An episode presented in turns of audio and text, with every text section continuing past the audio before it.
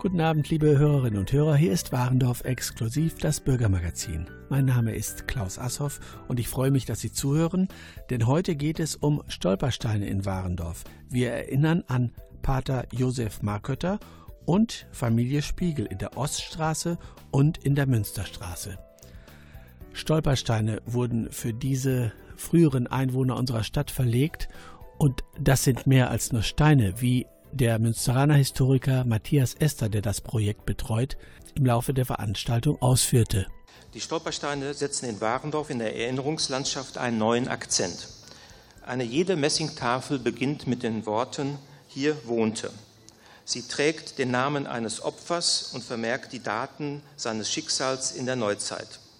Die Stolpersteine verweisen mitten in der heutigen Alltagswelt an authentischer Stelle auf die damaligen Wohnorte der Verfolgten und Ermordeten und damit auf ihre Lebenswelt in ihrer Heimat. So entsteht ein dezentrales Denkmal und so entstehen viele individuelle Orte des Gedenkens. Am 8. Dezember 2014 fand im Mariengymnasium in Warendorf die Gedenkveranstaltung für die Personen statt, für die morgens die Stolpersteine verlegt worden waren. Sheila Marali und ich haben für Sie diese Veranstaltung besucht und für Sie die wichtigsten Wortbeiträge ausgesucht und etwas Musik dazu.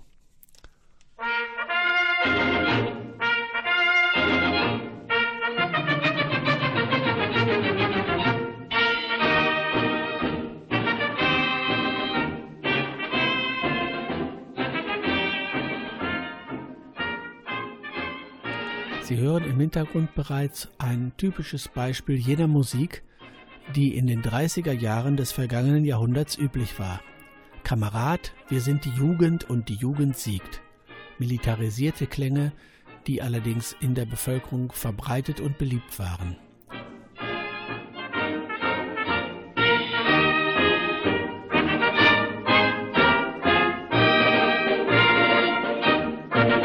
Kamerad, wir sind die Jugend, Kamerad wir sind die Zukunft, kommt auf der Globus langsam in Schwung.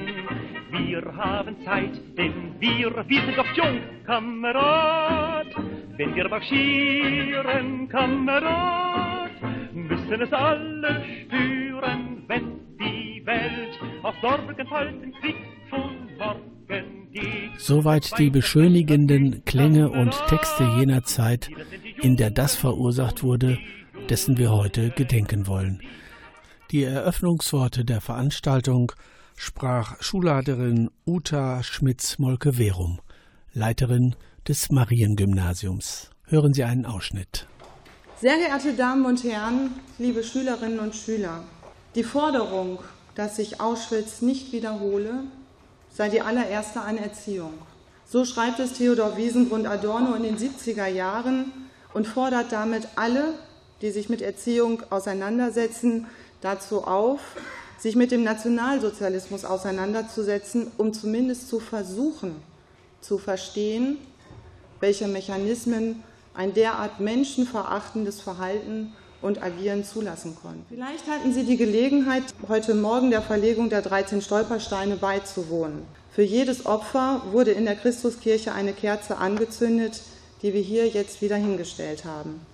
Das Gedenken wachzuhalten, nachhaltig zu erinnern und damit jeder Form von Diskriminierung und Rassismus entgegenzuwirken, ist ein erklärtes Anliegen des Mariengymnasiums.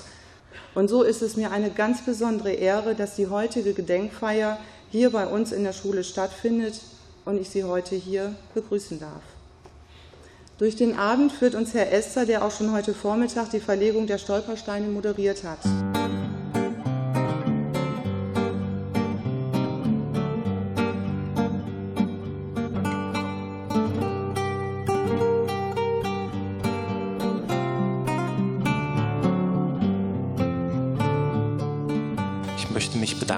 Frau Schmitz-Molke-Verum, dass wir die Veranstaltung auch eben heute hier machen können.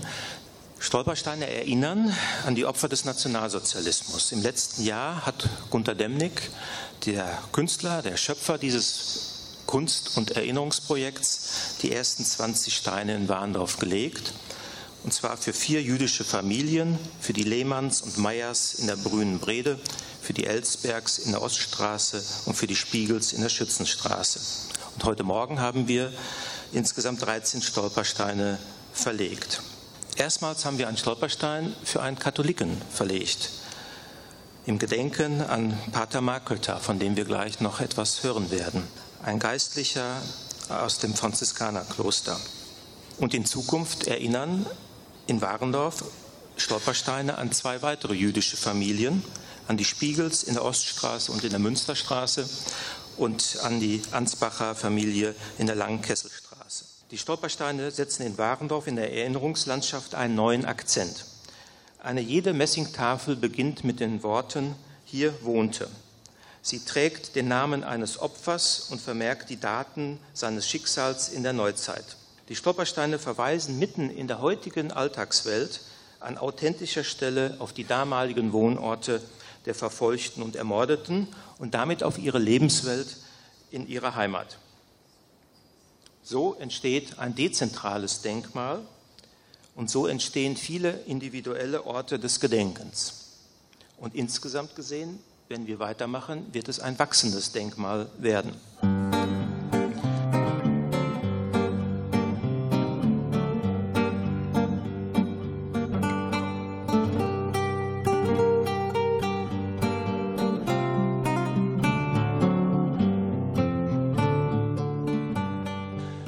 Und wie wir im letzten Jahr erfahren haben, in diesem Jahr erneut, Stolpersteine haben zudem eine kommunikative und eine teilhabende Kraft. Die Paten, die sich um die Stolpersteine kümmern, um die Biografien der Menschen, derer gedacht werden soll, beginnen sich eben mit diesen Opfern des Nationalsozialismus auseinanderzusetzen. Und die Recherchen führen nicht nur in Archive und Behörden, sondern auch zu den Nachbarschaften und zu engagierten Bürgern. Und wir entdecken dabei auch die Nachkommen der Opfer des Nationalsozialismus. Denn die Zeitzeugen werden verstummen und wir haben dann die zweite und die dritte Generation, um nachzufragen. Nach Fotos, nach Dokumenten und wir fragen die Second and Third Generation natürlich auch nach ihrem Leben mit diesen Menschen, die die Shoah überlebt haben.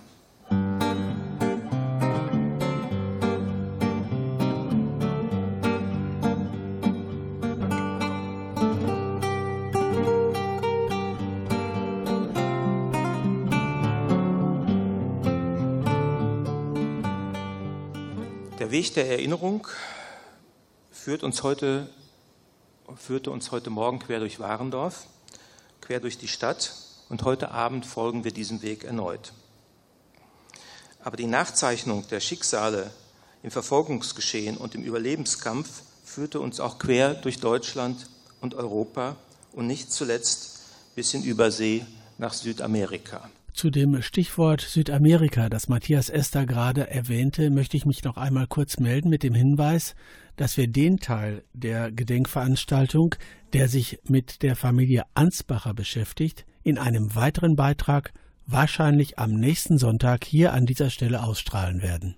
Jetzt geht es aber weiter mit Josef Markötter, einem früheren Bewohner Warendorfs, der im KZ Dachau umgebracht wurde. Hören Sie seine Geschichte.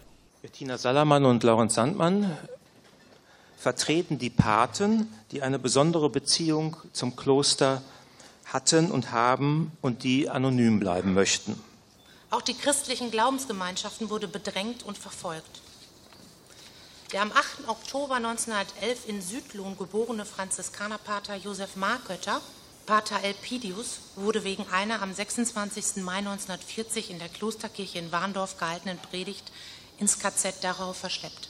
Pater Elpidius Markötter wurde am 8. Oktober 1911 in Südlung geboren. Er studierte Philosophie und Theologie in Dorsten und Paderborn. Am 27. März 1939 empfing er in Paderborn die Priesterweihe. Am 26. Mai 1940 hält er in der Klosterkirche in Warndorf die Frühmesse.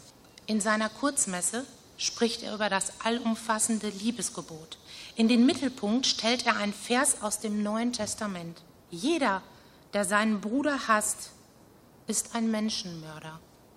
Und ihr wisst, dass kein Menschenmörder ewiges Leben als dauernden Besitz hat. 1. Johannesbrief, Vers 3 bis 15.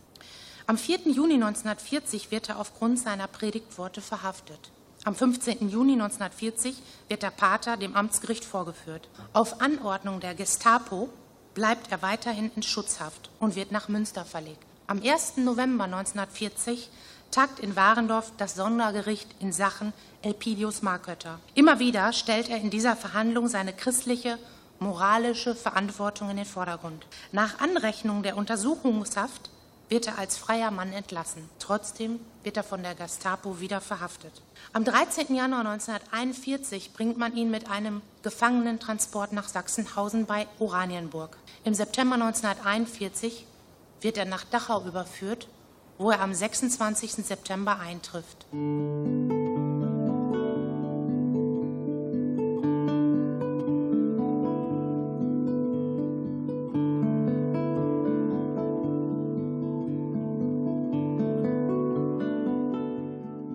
Am 13. Juni 1942 schrieb Pater Elpidius Markötter seinen letzten Brief an seine Eltern und Geschwister. Liebe Eltern und Geschwister, Mutters lieben Brief vom 4. Juni sowie eure Geldsendung vom 5. dieses Monats habe ich erhalten. Für beides herzlichen Dank. Und oft lese ich die Zeilen aus der Heimat. Jedes Wort ist wie ein neuer Gruß. Ich bin froh, dass es euch allen daheim und an der Front bis jetzt gut geht. Gott Dank bin ich noch gesund und munter. Mutvoll, trotz allem. Bereits das dritte Jahr der Haft hat begonnen. Doch Gott gibt mir im täglichen Opfer und täglicher Kommunion erneut Stärke und Kraft zum weiteren Tragen. Dieses bleibt für uns alle ein stärkendes Vorbild. Gott behüte euch. Die Grüße an Werl und Warendorf habt ihr gewiss weitergeleitet. Mit dankbarem Sohnes- und Brudergruß. Euer Josef. Pater Elpidius Markötter beklagt sich offensichtlich in seinen Briefen nicht über die dortigen Zustände, sei es, weil er die Zensur fürchtet oder vielleicht auch, weil er seine Angehörigen nicht beunruhigen möchte.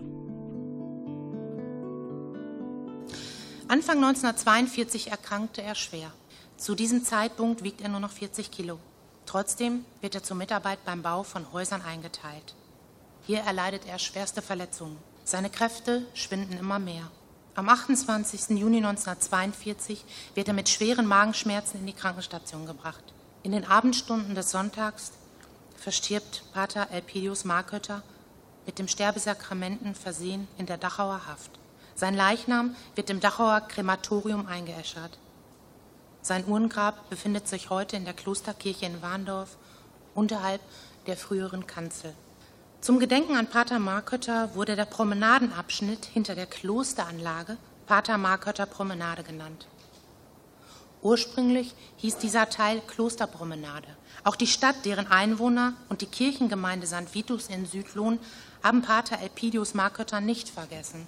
Die Straße Elpidiusstraße, ein Elpidiusstein und der Stolperstein vor dem Elternhaus in der Dornte erinnern an den Sohn der Gemeinde von Südlohn.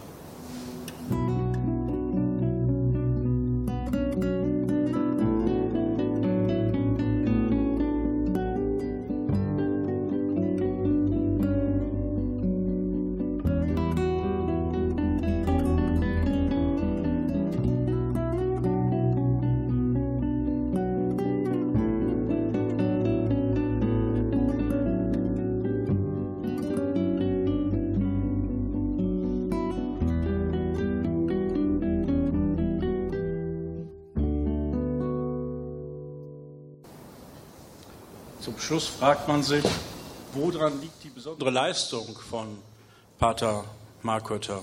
Bei der Stolpersteinverlegung in Südlohn war ein Professor anwesend, der sich theologisch mit den Worten, mit dem Studium von Markötter befasst hat. Und er sagt deutlich, auch mit mahnender Stimme, was er sich erlaubt hat, hätte er nie machen dürfen. Aber die Bischöfe hätten das machen müssen.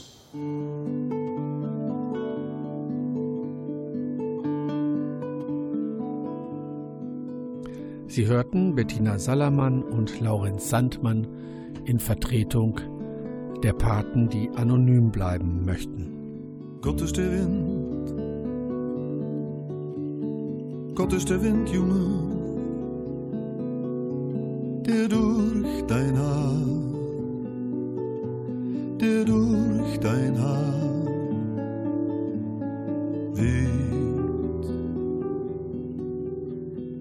Gott ist die Sonne,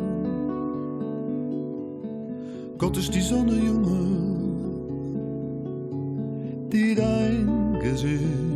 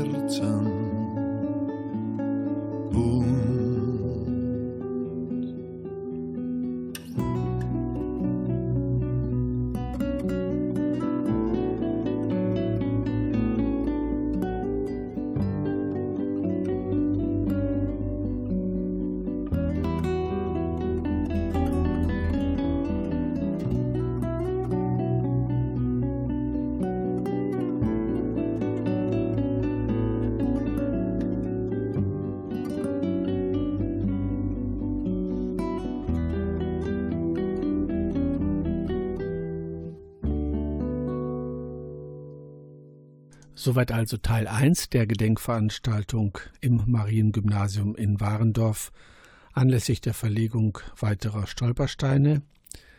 Wenn Sie den Stolperstein von Herrn Pater Elpidius Markötter sehen möchten, dann besuchen Sie in Warendorf die Klosterstraße Nummer 21, wo Sie den ersten Stolperstein auch für ein nicht-jüdisches Opfer des Nazifaschismus sehen können.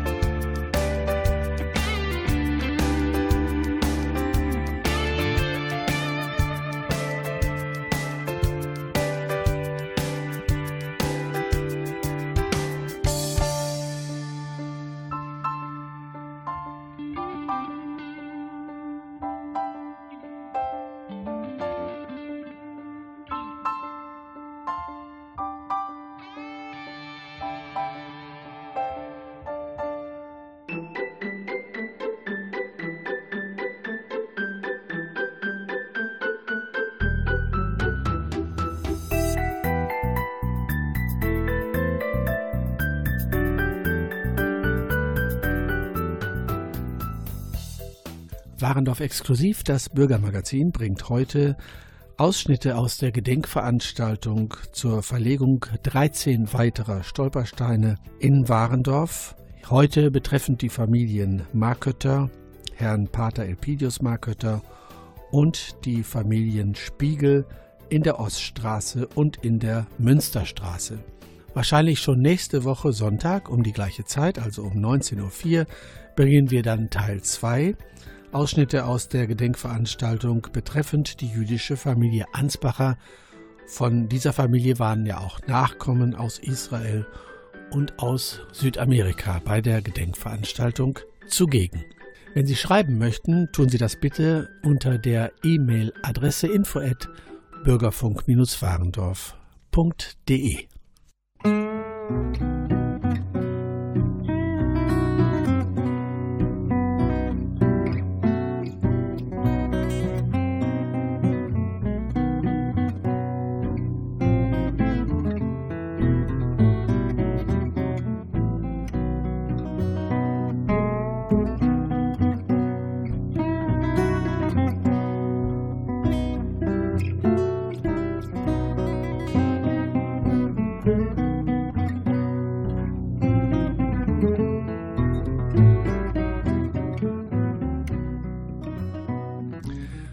Jetzt geht es weiter, liebe Hörerinnen und Hörer, mit der Gedenkveranstaltung mit Ausschnitten betreffend die Familien Spiegel. Und das ist jetzt etwas kompliziert, denn es gibt gleich mehrere. In der Oststraße 18 lebten Ella, Arnold und Frieda Spiegel. Die Paten waren in dem Fall das Mariengymnasium selbst, Familie Hornung und Familie Assmann. Und dann in der Münsterstraße 7 wohnten Hugo und Frieda, Irma und Walter Spiegel. Die Paten waren Hermann Merkentrupp, die Nachbarschaft Münstertor und Dr. Michaela Krimphofe. Aber zunächst klärt uns Matthias Esther über die diversen Familienspiegel auf, die es in Warendorf damals gegeben hat. Warendorfern ist der Name Spiegel natürlich bekannt. Sie dürfen aber nicht glauben, dass es die Familie Spiegel ist, wenn Sie an Paul Spiegel und Rosa Spiegel und Hugo Spiegel und äh, Ruth Spiegel in der Schützenstraße 17 denken, sondern es ist eine andere Familie, eine ganz andere Familie. Es ist eine sehr große Familie. Die Eltern hatten neun Kinder. Hugo Spiegel mit seiner Familie und das sind eben die drei unverheirateten Geschwister in der Oststraße. Von diesen neun Geschwistern sind vor 1933 eines natürlichen Todes verstorben, beziehungsweise 1938 drei. Geflohen und überlebt haben zwei, der älteste und die jüngste. Von den Geschwistern sind deportiert und ermordet worden alleine vier. Alle nach Riga, alle aus Warendorf, also in Warendorf geboren, alle arm. Wir beginnen jetzt mit der Familie in der Oststraße und ich möchte bitten, die Paten der Gruppe äh, Spiegel Oststraße auf die Bühne, Moritz Heimann, Pauline Hornung und Muriel Tofa.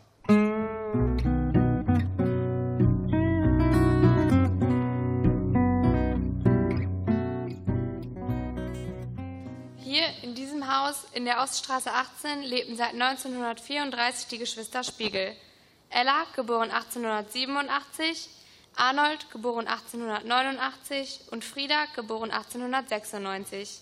Die drei Geschwister, die zeitlebens unverheiratet blieben, waren die jüngsten Kinder von Moses und Pauline Spiegel, die insgesamt neun Kinder hatten. Die Beerdigung von Pauline Spiegel war die letzte Bestattung, die in der Nazizeit auf dem jüdischen Friedhof vor dem Münstertor stattfand. Zwei Monate später, in der Pogromnacht des 9. November 1938, schlugen Diskriminierung und Ausgrenzung der jüdischen Bevölkerung in gewalttätige Verfolgung und existenzielle Bedrohung um.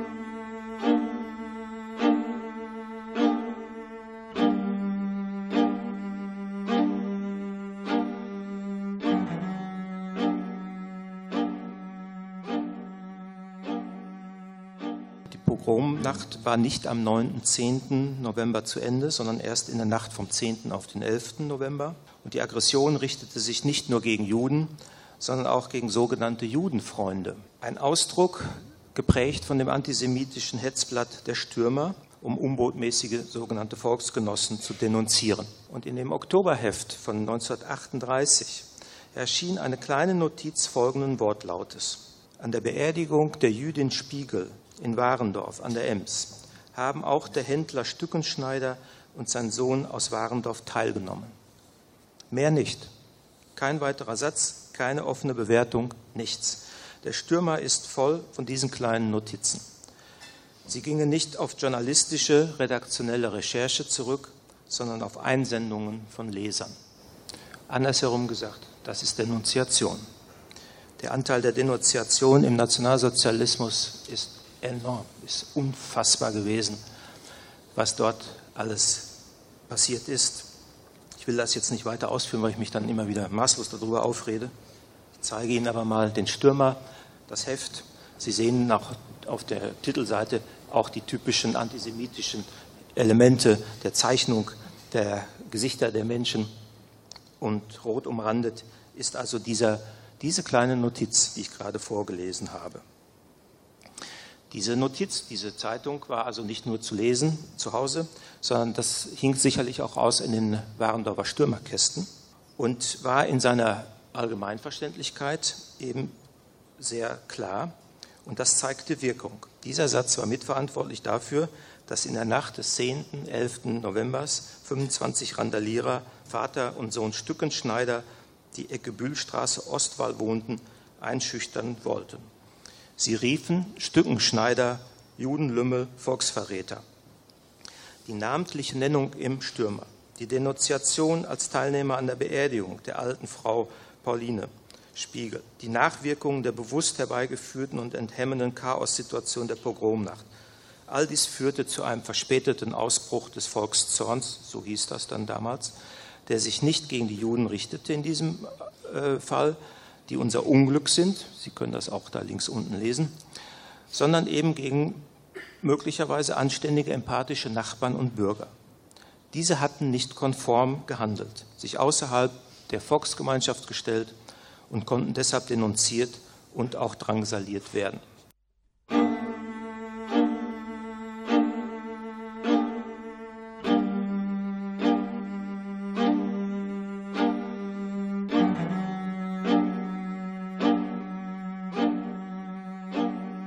Ella Spiegel war im Schuljahr 1901-1902 Schülerin der höheren Töchterschule Warendorf, der Vorgängerin des Mariengymnasiums. Aus diesem Grunde haben wir, die Schülerinnen und Schüler des Mariengymnasiums, die Patenschaft für den Stolperstein übernommen. Der Stolperstein wird von nun an vor dem Haus Oststraße 18 mitten in der Altstadt an das Schicksal von Ella Spiegel erinnern. An Ella Spiegel wird auch hier bei uns in der Schule erinnert. Im Treppenhaus hinter uns befindet sich eine Tafel, die an alle ehemaligen Schülerinnen erinnert, die im Nationalsozialismus ermordet worden sind. Ella und Frieda betrieben ambulanten Handel mit Strümpfen und Textilwaren. Sie suchten ihre Kunden in den Städten, Dörfern und Bauernschaften in der Umgebung auf und boten die Ware zum Verkauf an. Doch sie konnten da hiervon mehr schlecht als recht leben. Schließlich wurde ihnen der Wandergewerbeschein und damit die Arbeitserlaubnis zum 30. September 1938 entzogen. Bis zu diesem Zeitpunkt lebte Ella, wie auch inzwischen ihr Bruder Arnold, der Viehhändler war, von den Erträgen der jüngeren Schwester Frieda. Von Frieda ist uns ein Foto überliefert. Es stammt aus, Mitte, aus der Mitte der 1930er Jahre. Frieda war da circa 40 Jahre alt.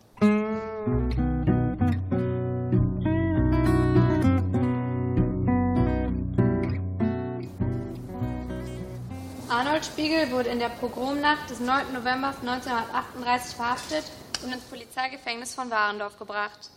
Frau Langer, die Eigentümerin des Hauses Oststraße 18, die jetzt in den 80ern ist, berichtete, dass sich ihr Vater in der Nacht schützend vor die Tür des Spiegels gestellt habe, sodass die SA-Leute weitergezogen seien und Ella zumindest in dieser Nacht vor ihnen sicher gewesen sei. Arnold wurde am 21. November entlassen, unter der Bedingung, seine, wie es hieß, Auswanderung beschleunigt zu bewirken. Die finanzielle Situation der Geschwister verschlechterte sich dramatisch zumal die Stadt keinerlei Armenunterstützung zahlen wollte.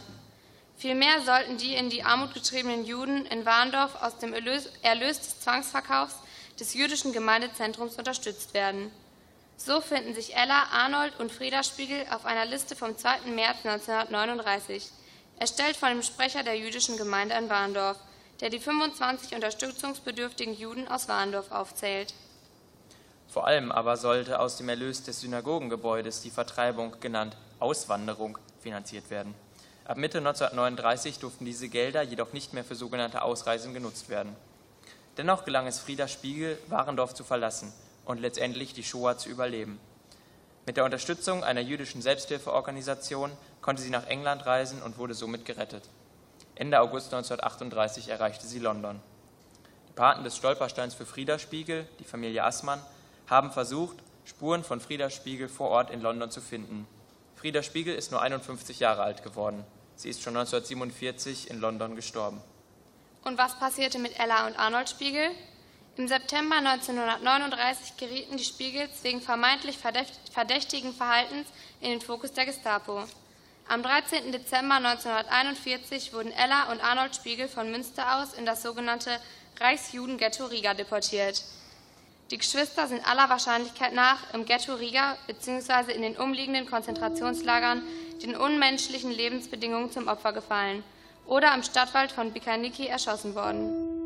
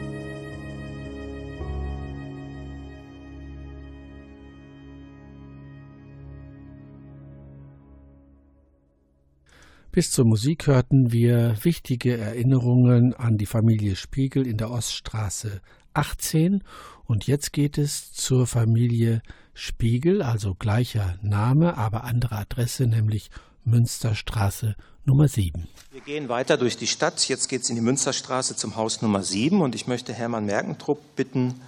Hermann Merkentrupp ist ebenfalls ein Pate, der den Stolperstein gestiftet hat. Er vertritt zugleich die Nachbarschaft Münstertor und eine weitere Patin, Frau Dr. Grimphofe. Herr Merkendruck, bitte. Ja, hier an diesem Haus an der Münsterstraße 7 lebte seit Februar 37 Familie Spiegel.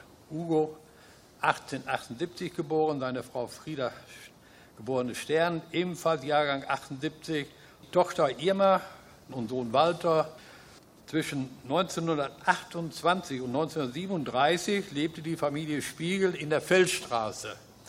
Sie gehörten zu unserer Nachbarschaft. Wir möchten Frau, die Familie Spiegel wieder symbolisch in unsere Nachbarschaft zurückholen und ein Zeichen gegen das Vergessen setzen. Hugo war wie sein Vater Viehhändler. Die Familie lebte in bescheidenen Verhältnissen. Die rechtliche Diskriminierung, die Ausgrenzungen durch die Nazis verschärften die wirtschaftliche Misere. In der Pogromnacht am 9. November 1938 entging Hugo Spiegel einer längeren Haft. Sein Sohn Walter konnte sich der Festnahme nicht entziehen. Walter Spiegel arbeitete als Tiefbauarbeiter, mal kaufte und verkaufte er Schrott. Seine Lage hatte sich ebenfalls dramatisch verschlechtert. Irma Spiegel lebte nicht durchgehend in Warendorf. Über Irma Spiegel wissen wir noch sehr wenig.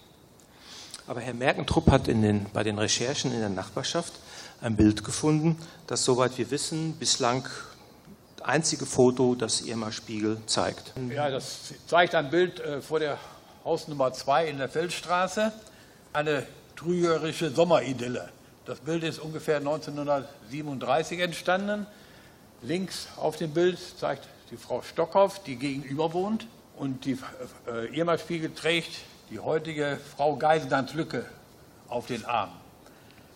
Und dann kam eben die Deportation, äh, die Hugo und Frieda sowie Walter Spiegel vom Münster aus nach Riga in das Reichsjudenghetto äh, geführt hat.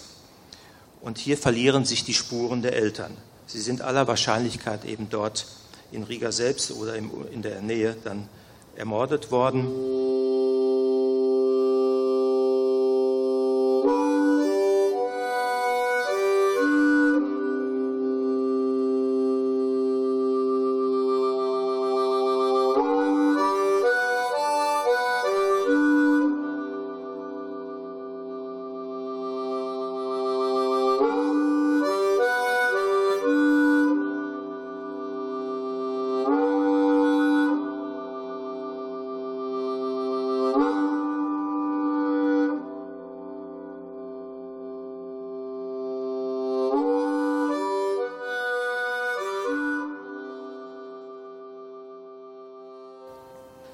Walter Spiegel überlebte Terror und Mord ebenfalls nicht. Die neuesten Forschungsergebnisse sind die. Mit der Auflösung des Ghettos in und um Riga wurde Walter Spiegel im August 1944 erst in das Konzentrationslager Stutthof bei Danzig verbracht und dann später in das Konzentrationslager Buchenwald bei Weimar. Am 8. September 1944 wurde er in das Außenlager Tröglitz in der Nähe von Zeitz in Sachsen-Anhalt überstellt um Zwangsarbeit in der Rüstungsindustrie zu leisten. Er starb am 5. April 1945. Er war gerade einmal 33 Jahre alt, vermutlich ermordet in den Wirren der Auflösung des benachbarten Außenlagers Remsdorf ungefähr einen Monat vor Ende des Krieges. Die Leichen wurden im Braunkohletagebau vergraben. Nach der Befreiung durch die Amerikaner wurden die Massengräber geöffnet. Die Leichen wurden auf dem Friedhof von Mumsdorf anonym beerdigt. Das Schicksal von Irma Spiegel, die verheiratete Frau Moses, liegt noch im Dunkeln. Irma und ihr Mann Kurt sind Mitte Juli 1942 von Bielefeld aus transportiert worden, und zwar äh, wahrscheinlich in das Ghetto von Warschau.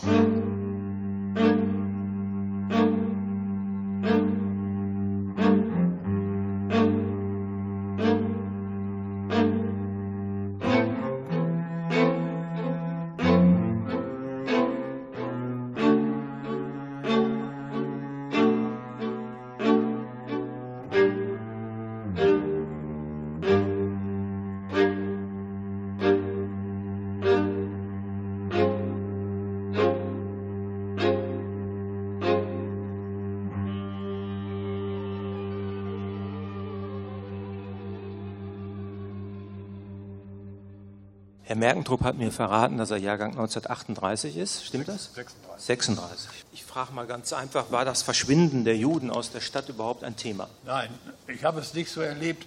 Und das ist ja wohl das Problem, auch nicht nur in Warendorf. Das war ja wohl so, dass man dieses Thema ja verdrängt hat. Das Problem, das ich mir stelle oder einfach die Frage stellen muss, habe ich nachgefragt bei meinen Eltern?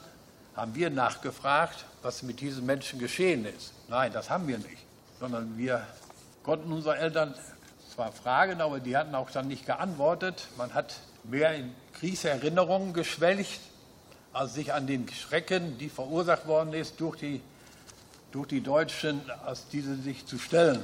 Ich kann mich erinnern, hellbraune Uniform gesehen zu haben.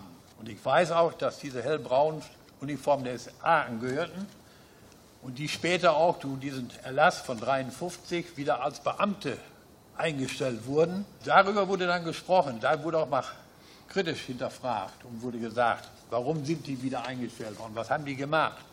Die sind doch mit offen und naht, sind die doch durch die Stadt gefahren auf dem Fahrrad. Nein, wir haben nicht kritisch nachgefragt und das ist der Manko, den wir uns stellen müssen oder die ich mich stelle in meiner Generation. Vielen Dank für diese selbstkritischen Worte. Es gibt eben viele Sachen noch aufzuarbeiten in Warendorf, die ganze Täterforschung liegt ja mehr oder weniger brach, obwohl Paul Spiegel seit Jahren damals darauf hingewiesen hat, gerade für Warndorf auch. Ja, Dankeschön. Ähm,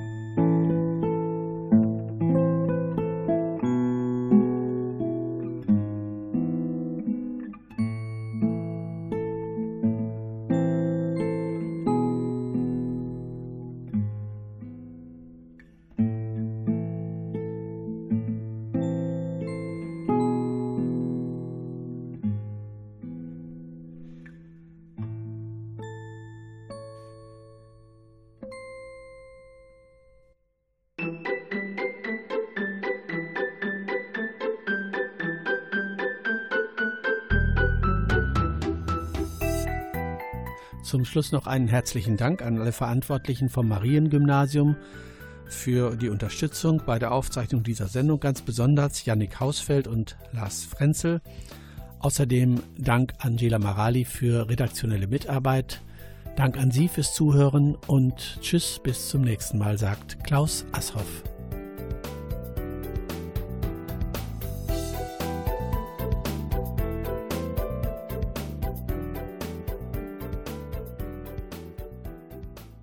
Wenn Sie schreiben möchten, tun Sie das bitte unter der E-Mail-Adresse info at bürgerfunk-warendorf.de.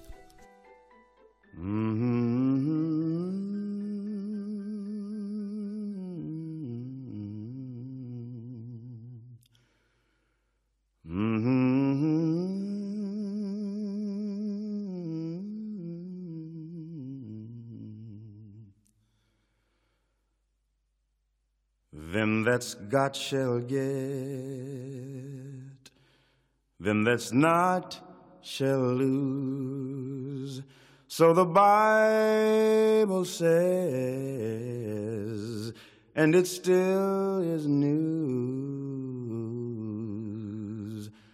Mama may have, Papa may have, but God bless the child that's got his own, that's got his own.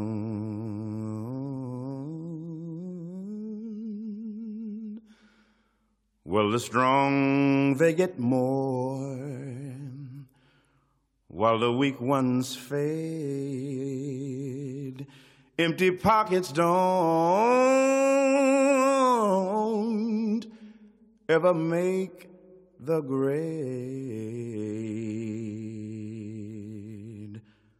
Mama may have, Papa may have, but God bless the child that's got his own, that's got his own.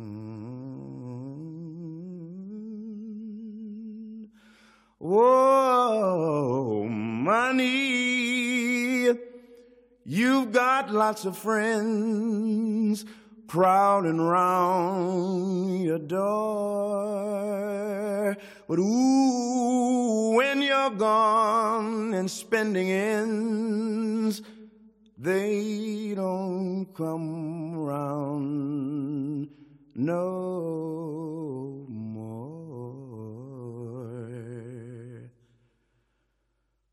Rich relations give crust of bread and such. You can help yourself,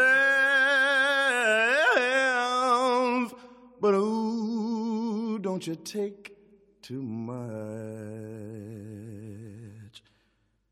Well, now, Mama may have, and oh, Papa, he may have, but God bless the child that's got his own.